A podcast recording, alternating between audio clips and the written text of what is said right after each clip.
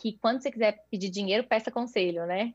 Antes. Então, é muito importante é, você manter essa sua rede de, de relacionamento ativa, é, sejam amigos empreendedores ou pessoas que possam te ajudar, não só porque realmente aquelas pessoas vão poder te dar conselho para o dia a dia do seu negócio, mas elas vão acompanhar de perto o seu negócio, vão te conhecer enquanto pessoa. Então, no momento que for importante você captar, vai ser mais fácil esse processo, né? É, então, é muito importante ter acesso a essas redes e essas pessoas que já captaram, porque elas, tão, elas te dão essas dicas do passo a passo de como fazer.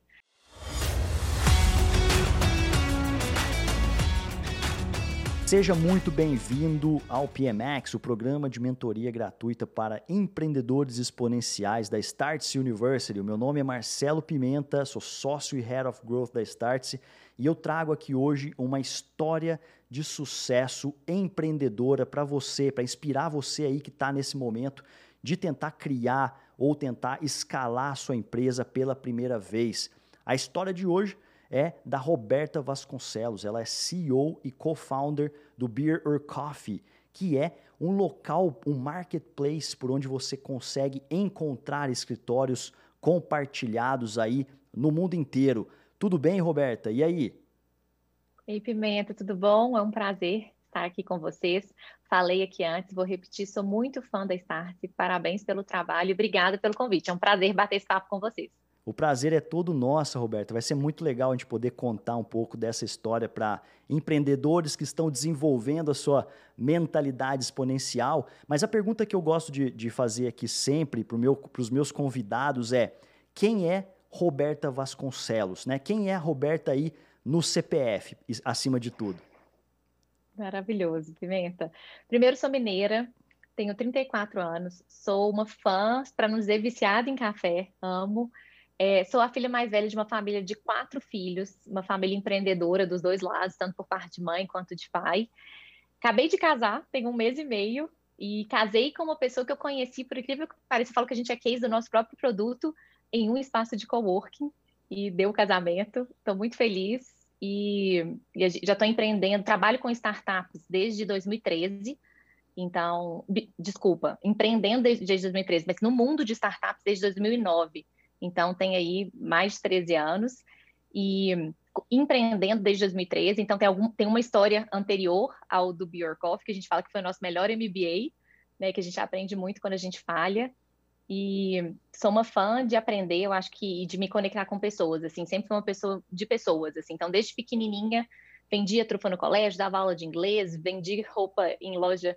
Então, estava sempre em contato com o público final, até que eu entrei para o meio de, do, do, eu me formei em publicidade e propaganda, fiz pós em gestão de negócios, cheguei a estagiar na área e descobri startups em 2009 através de um amigo mentor que era investidor e aí me apaixonei por esse mundo dinâmico e em resolver problemas assim impactar a vida das pessoas acreditando sempre que a conexão é muito importante né as pessoas que você conhece ao longo do caminho e manter esses relacionamentos e essa troca é o que não só te faz mais bem sucedido mas mais feliz no final do dia. Então, esse é um resumo de quem é Roberta na pessoa física, mas trouxe um pouquinho aí porque a gente se mistura, a gente fala isso, não existe separação entre pessoal e profissional, a gente acredita muito nisso e cada vez mais, né?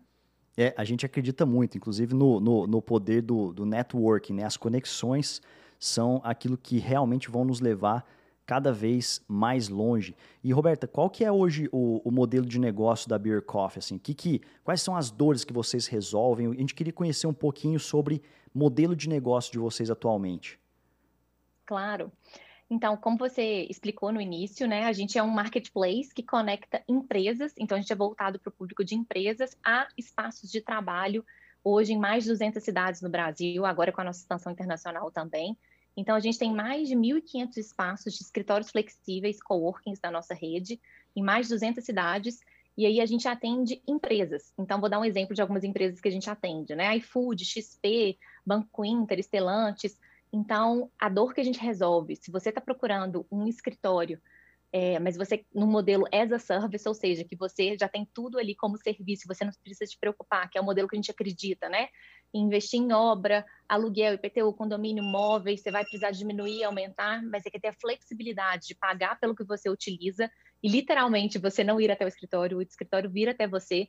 O Beer Coffee te dá acesso através do Office Pass a todos esses escritórios. Então, você pode tanto ter o seu hub, na hora que você está buscando seu escritório, seu espaço privativo para sua empresa melhor localizado, aonde você precisar, onde tem uma maior concentração de colaboradores, mas você também pode dar acesso para os seus colaboradores onde quer que eles estejam, onde quer que você, sua empresa esteja contratando, para eles também terem essa estrutura de escritório, não só para uma infraestrutura adequada para um dia de trabalho, mas também para se conectarem com pessoas da empresa que eventualmente estão naquela região. Então, é, a gente centraliza toda a sua gestão de espaços de trabalho numa única plataforma, reduzindo o custo para a empresa, otimizando o custo e ajudando a, os colaboradores a viverem esse formato de trabalho que é o híbrido, que a gente acredita né, que já seria o formato de trabalho do futuro que a pandemia aí adiantou e que é o formato de trabalho que está sendo adotado pelas empresas. Então, a gente permite que ele funcione dando essa infraestrutura de escritórios, que a gente chama de escritórios na nuvem, né, para a empresa pagar pelo que de fato ela utiliza. E o nosso modelo de negócio, Pimenta, é, é um pacote global para a empresa de consumo de créditos para os colaboradores.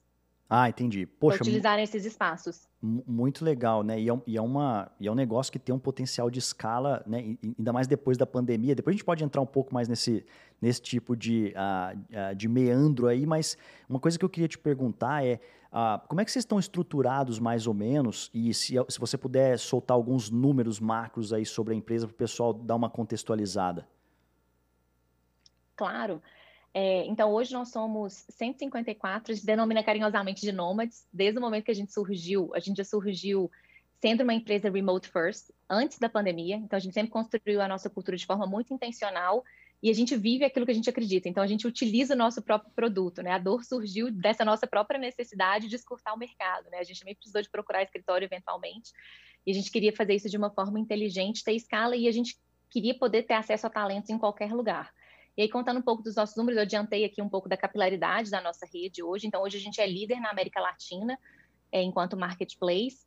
A gente tem alguns sócios, ao longo da jornada, a gente se preocupa muito em dividir para multiplicar e ter o que a gente chama de smart money, porque dada a oportunidade de mercado, da dor que a gente está resolvendo e a disrupção que pode acontecer no mercado de real estate, é tão grande essa oportunidade que a gente sentiu a necessidade de é, caminhar um pouco mais rápido. E aí, lá no início de 2019, a gente recebeu um investimento seed de 5 milhões de reais do Keith que é fundador do Booking, e foi CEO durante oito anos. E ano passado, em novembro, a gente recebeu um investimento de 10 milhões de dólares da Casec e da Valor, que são fundos que já investiram é, em outras startups com modelos parecidos que o, no, que o nosso, como o Gympass, enfim, Quinto Andar, Loft, que a gente pode aprender muito com eles, né? E aí a gente tem mais de 1.500 espaços de escritórios flexíveis, tanto com áreas compartilhadas de trabalho, salas de reuniões, salas privativas, em mais de 200 cidades no Brasil, atendendo aí mais de 300 empresas, e aí a gente pode pensar que cada uma dessas empresas tem um volume de colaboradores, tem empresas que têm 5 mil colaboradores,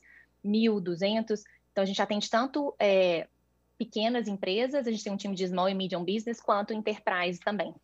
Ah, que Te dei um pouco de resumo aí Sim. da nossa trajetória. Não, mas é exatamente isso, para a gente dar uma, uma, uma, contextualizada geral. E, poxa, eu estou muito curioso para entender um pouco mais sobre a, a história do post-money ali, depois do, do, da captação de investimentos. Só que antes disso, é, tem uma coisa uhum. que eu uhum. acho que é muito legal, que pode ser um recorte interessante para quem está nos escutando, que é como é que você, ah, de onde surgiu, né, como, é, como é que foi a concepção da ideia e como é que vocês validaram, assim, ah, como é que vocês passaram por aquela fase mais difícil da validação do, do, do, do produto ali da startup?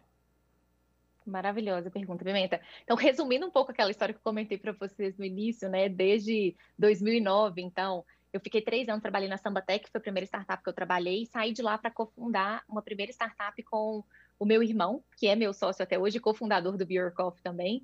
A gente teve outros cofundadores com a gente da startup anterior e no Beer Coffee também. E a gente te, teve um primeiro, uma primeira startup chamada Tisdo, que funcionou durante dois anos. A gente aprendeu muito, como a gente falou, foi nosso melhor MBA. A gente participou de alguns programas de aceleração de startup, como é, o CID, do governo de Minas Gerais, e o Startup Chile, do Chile, que nos ajudaram muito com conhecimento. E a gente entendeu que a gente não tinha um modelo de negócio sustentável, apesar de que a gente tinha 200 mil usuários na época e, e tinha fechado com parceria com várias empresas é, do Tisdo, que era um aplicativo de, basicamente resumindo, né? Tisdo significava things you should do, coisas que você deveria fazer. Então, era uma lista de coisas, ah, eu quero perder 5 quilos, quero me dedicar a uma causa social, quero fazer um MBA. A gente tinha uma lista de coisas que a gente quer fazer E as pessoas deixam muito para depois por usarem desculpas. Eu não tenho tempo, eu não tenho dinheiro, mas quando a gente se planeja, está motivado e tem um fator social, as pessoas se ajudam para você chegar naquele objetivo. Eu quero correr uma maratona, tem pessoas que já correram, eu me conectava a essas pessoas e elas me ajudavam ali com conteúdo. E, eventualmente, por a gente ter uma informação do futuro, a gente vendia publicidade. Então, a gente fala que o nosso propósito estava lá em cima, pessoas que saíram da depressão, realizavam seus desejos, seus sonhos, seus objetivos de vida, mas o modelo de negócio não era escalável. Mas dali, a gente viu que o melhor que a gente fazia era conectar duas pessoas. E tem muito a ver com aquele propósito que eu falei lá no início, que a gente acredita e a gente tem vários cases de como foram importantes, até esse tipo de conteúdo que vocês trazem aqui, as mentorias, como foram importantes essas pessoas que a gente se conectou ao longo do caminho para a gente cometer menos erros, para nos apresentarem para um mentor, para um potencial cliente, para darem um caminho melhor para a gente do que a gente estava fazendo. E a gente entendeu que o Tisdo virou a primeira versão do Beer Coffee ali, porque a gente viu que conectar duas pessoas era o melhor, era onde tinha mais engajamento no app. Então ele literalmente virou um Tinder com o LinkedIn. Então o encontro era para negócio. Então, eu vi ali que o Pimenta entende muito sobre growth. Eu convidava ele para um café, porque tem muito isso, né? Vamos tomar um café, vamos tomar uma cerveja. E eu marcava o lugar e a gente se encontrava. E a rede cresceu só a partir de convites. E a gente foi crescendo em comunidades empreendedoras. Então, assim, na linha do tempo, eu estou falando ali em 2016 já. E a partir disso, os, os encontros aconteciam em bares, cafés, e a gente era o aplicativo oficial de networking do Cubo que é aquele espaço, para quem não conhece, de coworking em São Paulo, para startups se conectarem com grandes empresas. Né? Ele tem um, um, um, intuito específico. E aí, outros espaços é, de coworking passaram a nos procurar, porque eles falaram: eu também quero virar um ponto de conexão do Beer Coffee, tragam pessoas aqui, porque eu sou muito mais do que só um espaço de trabalho. Então, os coworkings surgiram ali em 2008, né? A gente conhece grandes redes como uma WeWork, uma Regus, que a WeWork surgiu ali em 2010, que estavam vindo para o Brasil naquele momento, e a gente entendia que esse mercado só ia crescer, né? Esse mercado, é, hoje em dia, ele representa 2,5% do mercado de trilhões de dólares do mercado de real estate é, comercial, e da mesma forma, né, que a gente não quer ser proprietário de algo, a gente quer consumir como serviço, a economia do compartilhamento, então eu não, eu não vou ser dono de um carro, vou chamar um motorista particular pelo aplicativo, a gente entendeu que a mesma disrupção iria acontecer ali é, com os escritórios flexíveis também. Então, só fazendo um paralelo com o que a gente estava vivendo, a gente, enquanto empresa, precisava de um escritório, era uma empresa que começou remote first, como eu tinha comentado para vocês, tinha essa dor de encontrar um espaço, e em paralelo, a gente vendo que no nosso aplicativo de networking, os espaços de coworking queriam se cadastrar para a gente levar pessoas até lá, mas no final, eles falavam, olha, quem é do Beer Coffee pode usar um dia aqui gratuito para conhecer o meu espaço. E a gente viu que, na verdade, eles estavam precisando de clientes, né? Porque os espaços ali estavam ociosos e não existia, a gente começou a estudar um marketplace que conectava, assim, fazendo uma analogia, né? um Airbnb de espaços de trabalho no Brasil, na América Latina, que fosse líder, e a gente entendeu que existe uma dor, a gente estava vivendo ela, a gente precisava desses espaços para trabalhar, é, maior ali, um problema maior para a gente resolver, porque em paralelo também, por a gente ser um aplicativo ali de networking B2C, que ganhava muito pouquinho a cada conexão realizada, nosso ticket era muito baixo, e a gente teria que encontrar outros modelos, eventualmente virar uma wallet do espaço de, da cafeteria ou do bar que a gente levava as pessoas para se encontrarem, porque elas acabavam consumindo outras coisas. Porque o modelo naquela época era se eu te convidava para um café, eu pagava pelo aplicativo aquele café por aquela mentoria ou por aquela conexão que eu ia realizar ali. E de fato a gente teve mais uma vez o propósito lá em cima, assim, founder que encontrou founder, pessoas que foram contratadas, mas mais uma vez a gente olhando para os números, escutando os nossos clientes e o mercado e vivendo essa dor, a gente entendeu que existia é, um problema maior para a gente resolver. E aí a gente validou, Pimenta, já entrando no que você me perguntou, te dei esse contexto aqui, mas já entrando, a gente resolveu validar de uma forma muito lean. Assim, a gente já tinha aprendido ao, né, na startup anterior o conceito de MVP. E aí a gente, num final de semana, assim, para esses coworkings que nos pediam, a gente subiu uma landing page é, cadastramos alguns coworkings de São Paulo e Belo Horizonte e mandamos para nossa base. Olha, quem quer trabalhar um dia desses espaços gratuitamente se cadastra aqui para conhecer esses espaços. E a, o nosso dashboard com o nosso parceiro de coworking na época era literalmente uma planilha do Google Drive que a gente colocava na mão ali o nome da pessoa que estava indo, o e-mail, o CPF, ligava para o espaço, garantia que tinha uma cadeira é, para aquela pessoa que reservou poder ir trabalhar ali um dia. Claro que isso, eventualmente, tudo isso virou tecnologia, hoje em dia é um dashboard, tem inteligência por trás de tudo isso. Mas aí, dessas pessoas que começaram a ir trabalhar, a gente começou a vender planos. Então, assim, olha, assina esse plano aqui, chamavam Happy Hour, Cappuccino e Long Neck. é, e, e, o happy hour era ilimitado. Assim, nesse plano você pode acessar todos esses espaços para trabalhar, pagando uma mensalidade única, você tem um passe ali, um acesso. E na época a gente vendia para empreendedores, nômades digitais, arquitetos, então é, era um público B2C, né, que é business to consumer. E aí a gente, seis meses que a gente estava nesse modelo, Pimenta, eu, eu, eu peguei velocidade 2.5 aqui. Fica à vontade. Tá, tá, tá, tá, muito legal a história. Assim. Eu acho que, acho que você está conectando e, tá, e, e tá fazendo muito sentido porque as pessoas estão entendendo a linha do tempo, né? Isso que é o mais Sim. legal. Pode continuar. Tá, então isso, gente, 2016, 2017, início de 2017 a gente subiu essa landing page para testar, então eu estava seis meses ali vendendo planinho B2C. E aí eu não morava em São Paulo ainda, mas já tinha essa vontade de, de me mudar é, por causa da, das conexões e o que a gente precisava fazer na época de, de negócio com as e aí eu vou contar para vocês que foi essa conclusão que a gente chegou. Eu estava indo para São Paulo para uma dessas reuniões e encontrei o Gustavo Caetano, que é CEO da Sambatec, foi a primeira startup que eu trabalhei durante três anos, que foi uma escola para mim. E aquela coisa de empreendedor que está com o pitch na ponta da língua, ele, e aí, Roberta, me conta. E olha, já estou assim, estamos faturando tanto, vendemos tantos planos, esse é o modelo. Ele, o que vocês estão fazendo é o Jim Pass para espaços de trabalho. Vocês têm que conversar com o Jim Pass para pegar uma mentoria com eles. E ele me apresentou para o Marco Crespo, que era o CEO Brasil na época, do Jim Pass, e fui eu lá, lembro direitinho, no escritório do Jim Pass, que era na Rebouças, ali com Faria Lima, pegar uma mentoria, então isso meio de 2017, com o Marco Crespo, e assim, ele foi super generoso com o tempo dele, me deu uma mentoria e me explicou exatamente por que o Jim Pass tinha ido do B2C para o B2B é, passou a vender para empresas. E fez todo sentido quando ele me explicou. E ele falou: Roberto, te digo mais: o Gimpass está expandindo pelo Brasil. A gente tem equipe comercial em outras cidades e é uma super dor de cabeça a gente ter que alugar uma sala comercial, colocar móveis, pagar IPTU, condomínio, internet, e nem na sala esses vendedores ficam, porque eles estão circulando em cliente e eles precisam eventualmente de usar um espaço mais perto deles para usar a internet e consumir ali pelo tanto de tempo que eles estão usando é, eu vou ser seu primeiro cliente corporativo. Me manda uma proposta que o Jim Pass vai ser seu primeiro cliente. Caramba. E dito e feito. E, a gente e, mandou... essa, essa única conexão te levou a encontrar um novo modelo de crescimento, é isso então? Exatamente. Caramba. Exatamente, assim. Olha a importância disso. E eu dei um exemplo, né? Mas eu tenho vários exemplos, assim, do nosso co-founder que foi apresentado por alguém também. Eu dei um exemplo, mas eu acredito muito mesmo, assim, nisso. Claro que a gente tem que estar em, em movimento, né, Pimenta? Mas é, eu acredito muito mesmo, exatamente isso. E aí, e não, não só uma conexão, é, uma conexão de trabalho, mas o Marco Crespo foi meu cupido também da segunda vez que eu reencontrei o meu, o meu atual marido. Então Caramba. ele faz uma reconexão ainda maior. O cara mudou ele sua vida. Ele estava nos meus votos de casamento. Uhum, mudou minha vida. Caramba, que legal. Essa história é muito ele legal. Até, ele até brincou com o Manu quando a gente foi casar. Ele falou: a primeira que eu fiz eu já sei que deu certo, que foi o Bjorkov. Espero que a segunda também dê. E tá dando, graças a Deus.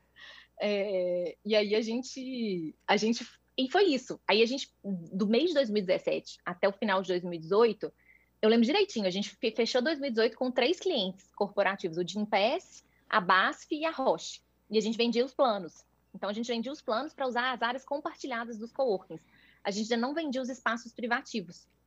E aí, em 2018, a gente viu uma necessidade muito grande das empresas de quererem os escritórios, mas os escritórios privativos, mas no modelo flexível, assim, eu quero um, um contrato flexível, eu quero estar com tudo incluso, mas eu quero meu espaço próprio, eu quero minha sala privativa. E naquela época, Pimenta, antes da pandemia, ainda era uma lógica de um para um. O que, que a gente quer dizer? Era uma cadeira. Você vai lembrar disso, porque o escritório da Start era num espaço de coworking a princípio, as empresas contratavam, olha, se eu tenho 30 colaboradores, eu vou pegar uma sala privativa de 30 pessoas. Hoje essa lógica modificou e é até nisso que a gente ajuda as empresas. Você não precisa de ter uma posição para um, porque vai ter um revezamento ali, né, de posições. Sim. É, então a gente passou em 2018 a incluir a sala privativa na jornada do escritório. O mesmo modelo, né? A, a diferença é que em vez de eu usar ali a cadeira por dia, eu vou ter aquela sala reservada para mim no mês, eventualmente com um contrato até mais longo, de seis meses, de 12 meses, mas com flexibilidade também. E, e aí a gente cresceu em 2018, é, provou, né, encontrou ali o que a gente chama de Product Market Fit, encontrou o modelo e a gente resolveu captar o nosso investimento seed é, com o Kiss Coolen, que investiu na Hotmart, foi ele investor da Uber também, que me foi apresentado através de um amigo empreendedor que foi que é o JP, CEO é, da Hotmart, porque a gente fazia parte de uma comunidade empreendedora. Olha a importância da comunidade, que é o que vocês criam também, que era o São Pedro Valley, em Belo Horizonte, que a gente se ajuda muito, e assim, eu sou muito grata, porque o que a gente já se ajudou de conexão, de troca, de conhecimento, eu, eu acredito muito no, nesse poder de comunidade e rede, né? E... Que é o que vocês estão criando aqui no PMX também. Exato. Não, isso, isso faz muito sentido que você está trazendo aqui, porque é muito do que a, a gente encontra também. Mas uh, tem um, um, recorte de uma, de uma coisa que eu, que eu percebi assim na sua fala sobre. Um, é uma curiosidade, assim, o momento que você encontrou esse, esse PMF, que é o Product Market Fit, uh, você conseguiu ficar um pouco menos ansiosa em relação ao modelo de crescimento e foi onde as coisas se clarearam para vocês conseguirem fazer essa primeira captação? Como é que foi mais ou menos esse dia a dia aí? Sim, sim. É... Sim, Pimenta, tô, tô, lembrando aqui porque a cada, a cada época vai vindo mais desafio, né? Então são outros tipos de ansiedade que vão vindo. Mas sim, é, ajudou a gente a ter mais clareza também, porque a gente estava captando dinheiro para fazer algo. Então tinha que ter um plano do porquê que a gente, com o que, que a gente ia gastar aquele dinheiro, né? Então, isso deu uma claridade maior, assim, para a gente montar esse plano do porquê que a gente precisava, de quanto tempo, em quanto tempo a gente ia gastar aquele dinheiro, para investir no que naquela época, porque em cada momento é para um motivo, né? Agora, esse captação é muito mais para crescimento. Naquela época, por mais que a gente tivesse encontrado o Product Market Fit, ainda tinha muito ali de melhorar a máquina de vendas, é, encontrar um modelo mais replicável de vendas de go-to-market, de melhorar o produto, que a gente é constante, né? A gente continua melhorando o produto porque vem outras funcionalidades e outras dores de mercado. E a pandemia ensinou muito isso para a gente também, porque muda, a gente mudou o modelo de negócio durante a pandemia também. A pandemia nos trouxe um outro aprendizado de modelo de cobrança, na verdade, né, de pricing ali. Que a pandemia, porque mudou a, o mindset, a mentalidade também das empresas por causa da pandemia, a gente se adaptou a isso também. Então, por isso que eu te falei que naquele momento, sim, trouxe para isso que eu te comentei, para a gente ter uma tranquilidade de falar do porquê que a gente precisava do dinheiro e, e saber que o, qual o crescimento que a gente ia ter com aquele dinheiro, né? A gente tinha um plano bem estruturado para isso. Mas aí vieram outros desafios depois da pandemia, foi mais um MBA para a gente, assim, que ninguém esperava. Então, foi muito aprendizado Legal. também. E, e, e é, vocês têm uma área de growth hoje na empresa? Alguma, alguma porque pra, me parece que vocês têm uma tese de product-led growth, né? Ou seja, vocês têm que ter alguma área uh, de, de tech muito robusta na empresa para suportar esse crescimento. Mas existe uma área de growth que fica o tempo inteiro ali rodando experimentos e fazendo com que vocês otimizem os processos internamente? Muito legal você perguntar isso. Porque a gente é um marketplace de três pontas, né? A gente é B2B2C. Então, a gente tem, de um lado, os espaços de escritório, a gente vende para as empresas, ali para o RH, para o Facilities, e quem usam são os colaboradores, né? Então, a gente tem uma área de growth, sim, porque muito do que a gente quer testar, o produto não consegue caminhar tão rápido quanto os testes que a gente faz no dia a dia. É, então, a gente, a gente tem muitos testes, assim. A gente tem uma área de growth, hoje ela está dentro da área de marketing, e a gente tem testes rodando semanalmente, assim, muitos ao mesmo tempo, sabe? É, e, e, isso nos ajuda muito a, a, validar, porque a gente tem esse playbook de né, fazer o, o, nosso colaborador criar a conta, fazer ele criar o primeiro booking, criar o hábito. Você deve conhecer, Pimenta, a Reforge, né? Também. Sim, sim. Conheço. Vocês devem ter, não sei se vocês têm um programa parecido na Start, a gente faz o. Sim. Mas eu recomendo. Sim. É maravilhoso, assim. É. É, exatamente. E é, é porque né, a gente tem os nossos programas hoje de, de growth que são uh, com o pessoal da Growth Hackers, que você deve, deve conhecer também, né? O pessoal lá do, do, do Chanelis, da Emília, do Elton, o pessoal todo ali. E por isso que a gente tem, tem, a gente fala muito sobre isso, é um recorte, mas a gente segue basicamente esse, os, os playbooks, né, os melhores playbooks de crescimento aí que estão hoje disponíveis nesses tipos de, de programas. Mas ah, uma coisa que eu, que eu queria, que é uma curiosidade também, que eu acho que nossa audiência vai, vai ter essa, essa esse questionamento, que é o seguinte: é, como é que você, você como, como empreendedora, você precisou criar uma tese para poder vender, ou para poder fazer a primeira captação ali e depois a segunda captação. Mas o que, que você pode ah, colocar como dica para as pessoas que hoje estão buscando investimento, no sentido de facilitar o processo de captação para qualquer investidor? Não importa se for na fase ah, de seed ou de, é, ou, ou, de growth já, de, de venture capital mesmo, ou, ou, não tem nada a ver uma coisa com a outra. Existe alguma coisa que entrelace do, esses dois conceitos? Existe, é, e existe também uma coisa que eu levo para a vida, que tem a ver com o que a gente conversou antes, que que eu aprendi ao longo do processo também, que quando você quiser pedir dinheiro, peça conselho, né? Antes. Então, é muito importante é, você manter essa sua rede de, de relacionamento ativa, é, sejam amigos empreendedores ou pessoas que possam te ajudar, não só porque realmente aquelas pessoas vão poder te dar conselho para o dia a dia do seu negócio, mas elas vão acompanhar de perto o seu negócio, vão te conhecer enquanto pessoa. Então, no momento que for importante você captar, vai ser mais fácil esse processo, né? É, então, é, muito importante ter acesso a essas redes e essas pessoas que já captaram, porque elas, tão, elas te dão essas dicas do passo a passo de como fazer. E aí, é muito importante também, a partir do momento que você entender o porquê que você vai captar, tem que ter muito claro isso, né? É, o porquê que você está captando, é, por qual motivo, e quando você monta ali o seu plano de captação, ele acaba sendo, ele vai, de, você tem que colocar um, um, um timing para isso acontecer, sabe? Quase como se fosse um processo de, de pipe, pipe, eu tinha um pipe, pipe drive ali, um pipeline de, com, com, quase como se fosse de vendas. Porque eu, enquanto uh, CEO ou, cofundador, fundador, alguém vai ficar muito com um tempo muito dedicado àquilo durante algum período.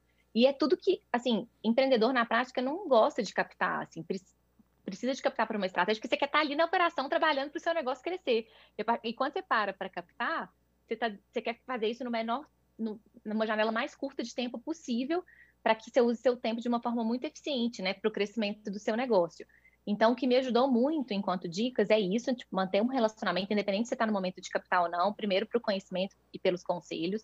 Quando você realmente definir é, você vai captar, decidir por que, que você vai captar e montar um plano para isso, para que, que você vai usar o seu dinheiro e muda de fase em fases. E aí existem alguns playbooks para isso também, é, alguns frameworks, né, que podem te ajudar nisso, assim, é, qual que é o momento que depende, depende do seu negócio também, mas se você é um SaaS, se você é um marketplace, quais são os marcos ali de receita, é, valuation, enfim, quais, quais são os momentos e, e para que, que você vai usar o dinheiro em cada momento de captação.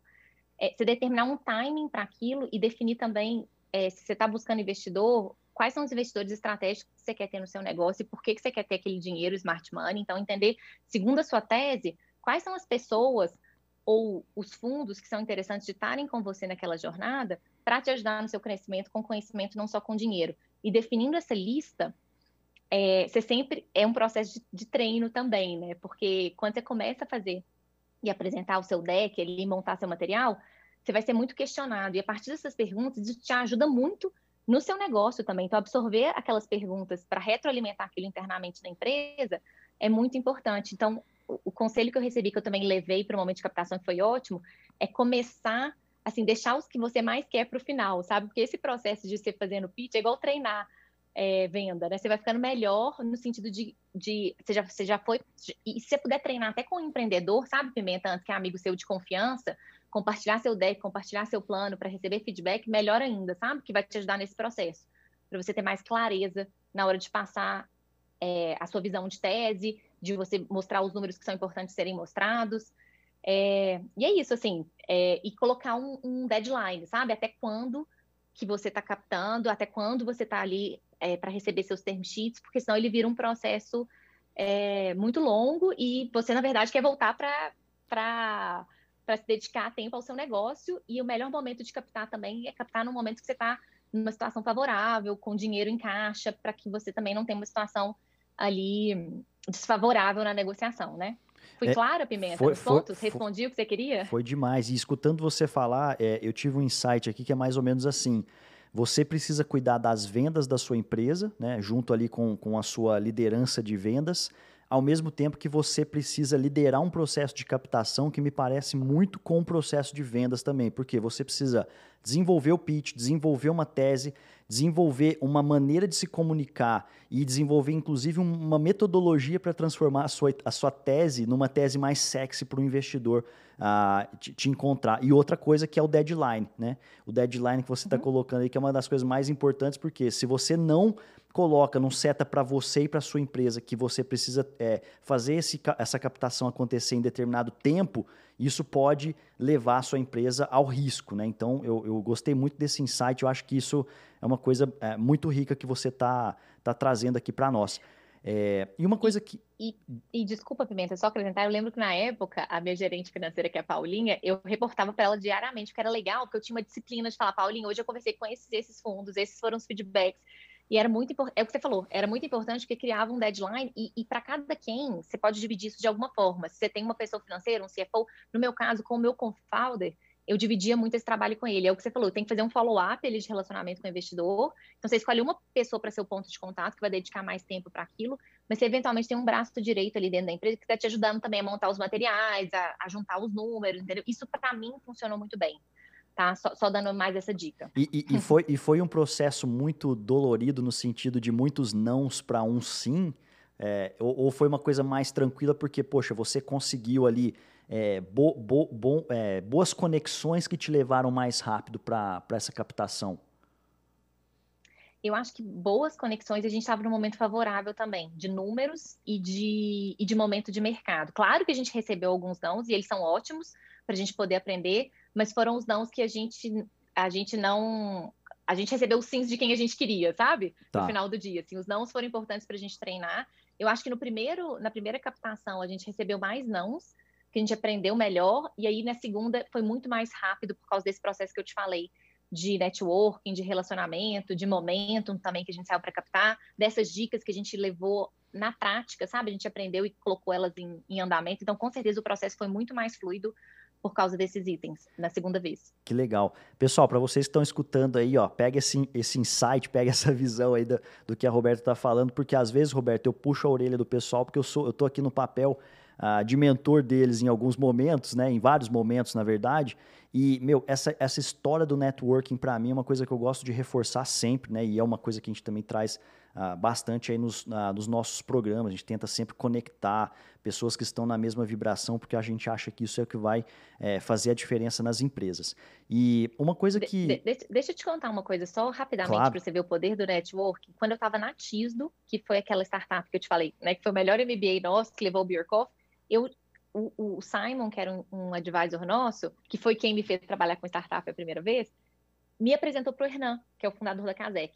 Naquele momento não fazia nenhum sentido eles investirem na gente, eu nem conversei com ele por esse motivo, mas eu mantive o relacionamento com ele. Olha só como é que o mundo é importante eu manter relacionamento. Então, tô falando de anos, assim, que ele conhecia. Então, não é do dia para a noite ali que a gente participou de um processo né, e que a gente recebeu o, o sim da Casec. Estou só dando um exemplo, obviamente era uma outra tese, era um outro business, eles olharam para os números, tinha todos esses pontos, mas o quanto ele nos conhecer enquanto empreendedor, enquanto founders, foi importante para esse processo, né? Só reforçando mais uma vez a sua tese do networking, que eu acredito muito. Que legal. E, e, e, e só uma, uma pergunta assim sobre ainda, poxa, depois, depois da questão do, do investimento aí, como é que você, é, o que que muda na cabeça do empreendedor? O que, que muda na cabeça do empresário agora para você? E, como é que, e, e, quais são os seus próximos desafios depois da, dessa captação? É, o que, o que, que realmente mudou na prática, em, em termos de estruturação? Onde está a sua cabeça agora? Nossa, excelente pergunta. A nossa primeira preocupação foi com as contratações, né?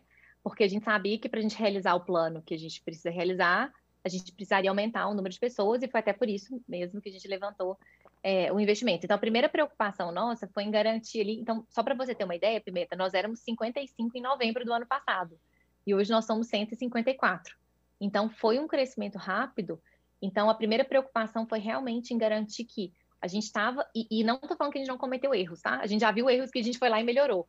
É, de, de, de, contratar ao mesmo tempo que a gente precisava de contratar rápido, mas com qualidade, mantendo a cultura. Então, é a minha grande preocupação é a gente continuar mantendo a cultura forte que nos trouxe até aqui, que no final das contas é, a gente acredita muito que tudo é feito por pessoas, pelas pessoas, para as, para as pessoas, então esse é o centro da nossa empresa, assim, a gente acredita que o nosso grande diferencial competitivo são as pessoas e a nossa cultura acima de qualquer coisa, que as pessoas, né, engajadas com o propósito, que estão no lugar certo, assim, na posição certa e sendo a sua melhor versão todos os dias, desenvolvendo, ter 1% melhor todos os dias, a gente faz coisas incríveis acontecerem e encontra soluções para os problemas, né?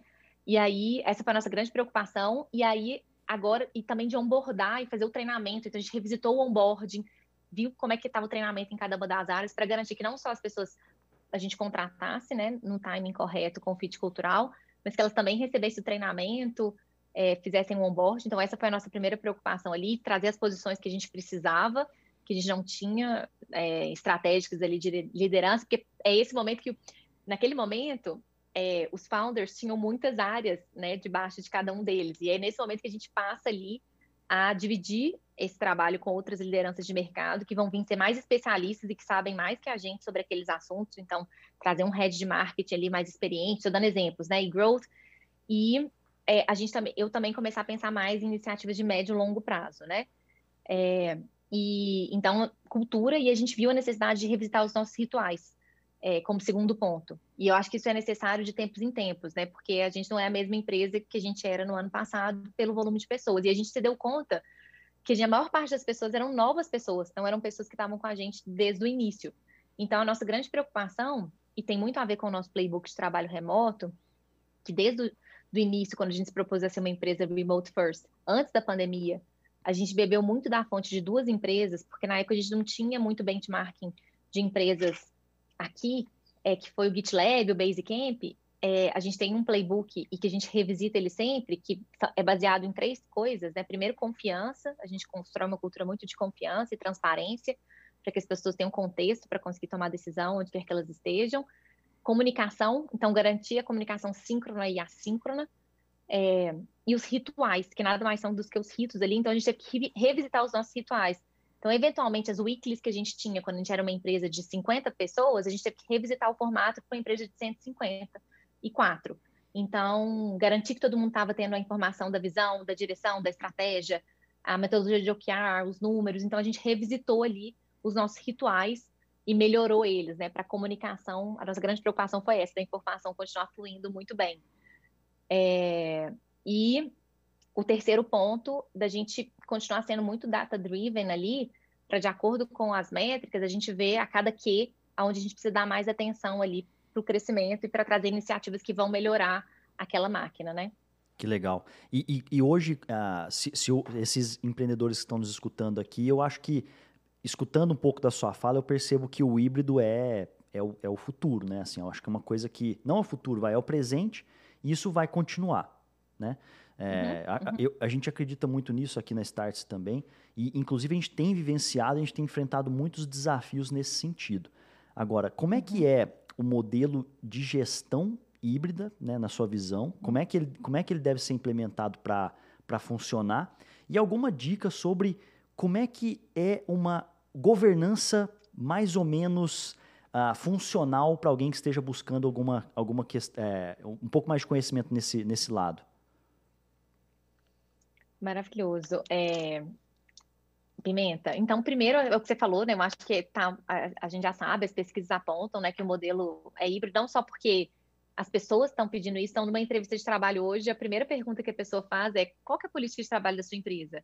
Se ela vê que não tem flexibilidade, assim, as pessoas nem continuam o processo, né? Elas estão buscando flexibilidade acima de, de todas as coisas, é, e elas até optam por uma empresa que tem um modelo flexível do que é, quando a diferença de salário ali, é, do que que tem um maior salário. E, e, as empresas também viram que é mais eficiente, você tem acesso a mais pool de talentos, você consegue ter é, uma otimização de custo, de tempo, né? Cuidar do core business da sua empresa é, e não preocupar, precisar de preocupar com outras questões de gestão de escritório também, né? E poder ir crescendo e escalando. E aí, falando de, de dicas para gestão híbrida, né? Primeiro ponto é que as, a gente precisa, você precisa de fato construir uma cultura é, e um playbook que funcione, que seu primeiro modelo de trabalho seja o remoto, né? Então, onde quer que as pessoas estejam, independente de onde elas estarem trabalhando fisicamente ou em que cidade você está contratando aquelas pessoas, você tem ferramentas ali na empresa em que as pessoas se comuniquem onde quer que elas estejam e você cria o seu playbook mesmo é, do trabalho do trabalho remoto. E aí, como eu comentei com você, o playbook passa por alguns itens. No trabalho remoto, a gente passa a formalizar muito mais as coisas, né? A gente, por exemplo, usa uma ferramenta chamada Notion, que é como se fosse um Wikipedia, assim, que ele é uma página em branco, que todos os processos das áreas, todas as decisões, até, por exemplo, a nossa história, os nossos valores, a nossa é, é, informações e dados que você tem que ler sobre o nosso mercado, é, cada uma das áreas, como elas funcionam, como é que é a estrutura, as pessoas que trabalham no Bureaucraft, então todo mundo que entra, cria o seu card lá no Notion e fala assim, o que, que eu gosto, o que, que eu não gosto de fazer, aonde que eu estou trabalhando, porque eventualmente eu vou conhecer aquela pessoa, seja numa call, ou seja fisicamente trabalhando num coworking, mas pode demorar. Então eu já conheço ali um pouco das pessoas é, nesse, nosso, nesse nosso espaço né, de trabalho. Então a gente tem uma estrutura, o Slack é a nossa ferramenta de comunicação assíncrona, então a gente determina ali, que vem desde o onboarding, quais são os nossos valores, as nossas políticas de trabalho e é, as ferramentas que a gente usa. E é muito mais sobre a disciplina de usá-las do que as ferramentas em em si, porque tem várias ferramentas que fazem a mesma coisa hoje. E a gente tem os nossos rituais muito bem estabelecidos, que são os ritos, né? Que eu comentei para vocês, que é. E muitas das vezes o que você já fazia no físico é só você transportar para o remoto, que já existe tecnologia para isso, né? Mas a gente tem algumas regrinhas, Pimenta, é, que fazem toda a diferença, assim. Alguns combinados. A gente fala que combinados não saem caro, né? Que é, por exemplo, a gente sempre faz call com o vídeo aberto. Por quê? Porque a gente quer manter ali a empatia, a conexão, você vê as expressões das pessoas, você vê que a pessoa dedicou um tempo para te escutar, o respeito ao tempo, e a gente tem calls muito mais produtivas. Então, isso é algo que é combinado desde o dia 1 na empresa. Então, todo mundo sabe, isso acontece em todas as calls, e isso faz toda a diferença. Estou dando um exemplo, né? E aí, quando eu falo de ritos, é aquela comemoração que você tinha no escritório, quando as pessoas faziam aniversário, você transporta ela para online, dei só um exemplo, né? Mas é, aquela, aquela call de weekly do time de vendas, você pode fazer ela online e, eventualmente, você pode fazer ela física também, encontrando um espaço que é, são importantes dentro dos nossos rituais. Tem os encontros físicos muito bem determinados também. Porque tem pesquisas que apontam, se você fica muito tempo sem encontrar fisicamente com as pessoas com as quais você trabalha, você perde o laço com a sua empresa, né? E principalmente a comunicação entre áreas é, fica muito prejudicada. Então, nós somos seres sociáveis, a gente precisa dessa troca é, de energia, olho no olho, abraço, e ela pode acontecer de tempos em tempos, ela não precisa de acontecer todos os dias, as pessoas podem ter a liberdade de escolher qual é o melhor lugar para ela naquele dia. Então, o importante é dar as ferramentas para que as pessoas. E, e, vai mudar de acordo com cada uma das culturas das empresas, mas dar as ferramentas para que o trabalho híbrido de fato aconteça. E uma dessas ferramentas são os espaços físicos para as pessoas trabalharem, como eu ia comentar. Por quê? Porque você precisa desse, por exemplo, quem está na mesma cidade é, no Beer Coffee, trabalha juntos uma vez por semana em espaços de coworking. E a pessoa também precisa do, do espaço perto dela para ela mudar o ambiente dela. Às vezes, e muda, a gente acredita muito, Pimenta, numa jornada personalizada, sabe? É, muda muito de acordo com o perfil da pessoa. Então, assim, se eu sou uma pessoa que eu sou programador ou desenvolvedor, eu tenho uma tendência muito maior de gostar de ficar na minha casa, porque às vezes eu tenho um super setup, de escritório e porque eu sou menos sociável. Mas ainda assim, se eu não mudo de ambiente, encontro algumas pessoas da minha empresa, eu tenho uma tendência muito maior de mudar de empresa, porque eu não criei laços com aquelas pessoas. Então, a gente precisa criar os motivos pelos quais as pessoas vão querer sair de casa e irem aos escritórios se encontrar. Então, isso foi ressignificado, né? Sim. Mas se eu sou uma pessoa da área co comercial, eu sou super sociável, eu preciso disso. Se eu fico todos os dias no mesmo ambiente, eu deixo de ser criativo, é, então, eu preciso não só ir, ir para um ambiente como esse, para encontrar pessoas da minha empresa por um motivo específico, seja uma reunião de trabalho, mas eu preciso muitas vezes ir sozinho para mudar um ambiente, simplesmente ser mais produtivo, sabe? Sentar numa cadeira boa, ver um ambiente verde, ver pessoas, andar até o espaço, passar num cafezinho gostoso no meio da manhã e tomar um café, não ficar só no ambiente de casa. Então, assim, os espaços físicos nunca vão deixar de existir por causa disso. E o modelo que a gente acredita que é o modelo que as empresas estão adotando, é o que a gente chama de hub and spoke. O que, que é esse modelo? Ele, é, ele, ele do ponto de vista é, Pimenta, eu, eu, mais uma vez eu fui aqui. Toca, tá, toca aí. Pode... pode mandar bala. Manda bala. É, você me pergunta, é uma pergunta muito ampla, gestão híbrida. Primeiro Mas eu passei falando ali do playbook. É, é isso, é exatamente isso. Você está contando assim o futuro do modelo de isso. trabalho agora para os próximos anos. Isso. Então, só recapitulando aqui, a gente falou da gestão híbrida, do tanto que é importante você criar esse ambiente virtual, você ter o playbook, né, de forma como a, como a empresa se comunica, quais são as ferramentas e os rituais. É, e aí, dentro, dentro disso, de dar as ferramentas, os encontros físicos são muito importantes para manter a cultura forte do modelo híbrido. E aí eu dei um pouco de contexto ali dos perfis e como a jornada é personalizada para cada um. O importante é você, você conseguir ter dados para tomar essa decisão também, gerenciar isso enquanto empresa e dar acesso a esses espaços para as pessoas. Como eu comentei, seja um espaço a 10 metros da casa da pessoa, porque ela precisou de ir naquele dia, né, para ela ser mais produtiva, mas ela não precisa ter todo aquele deslocamento, ou um ambiente que é o que a gente chama de hub, que é um ambiente da empresa no modelo flexível, mas é um, um modelo, um, um espaço privativo para a empresa, num lugar que ela tem mais densidade de pessoas que estão ali ao redor. Então, ela vai escolher uma cidade, de repente, ela vai ter um hub dela em São Paulo, porque ela tem uma maior densidade de colaboradores naquela região. É, mas ela não vai precisar mais ter um espaço, como eu disse anteriormente, de um para um. Então, o que, que, que a gente está falando na prática? Assim, se a gente for falar da evolução dos espaços físicos de escritório, antigamente, antes dos coworking surgirem, ali antes de 2008, a gente tinha um modelo é, muito de escritório tradicional. Então, eu ia lá, é, alugar, se eu for, se eu for, minha empresa está crescendo, eu preciso de um escritório. Então, eu vou alugar um espaço, é, assinar um contrato muito longo, eventualmente empresas muito grandes, enterprises, até compravam um prédio, um ativo. Então, ou seja, eu invisto ali em capex. É, e ainda assim eu tenho que colocar uma série de serviços ali, então internet, água, café, limpeza, e cuidar também disso. E a gente já viu uma transformação acontecendo ali a partir de 2010, que começaram a surgir os build to suits, ou os escritórios flexíveis das empresas continuarem tendo seus escritórios próprios, de um para um, exigirem que as pessoas estivessem na mesma cidade. Então era o que a gente falava, né? Eu não encaixava é, a, eu encaixava a minha vida no trabalho, né?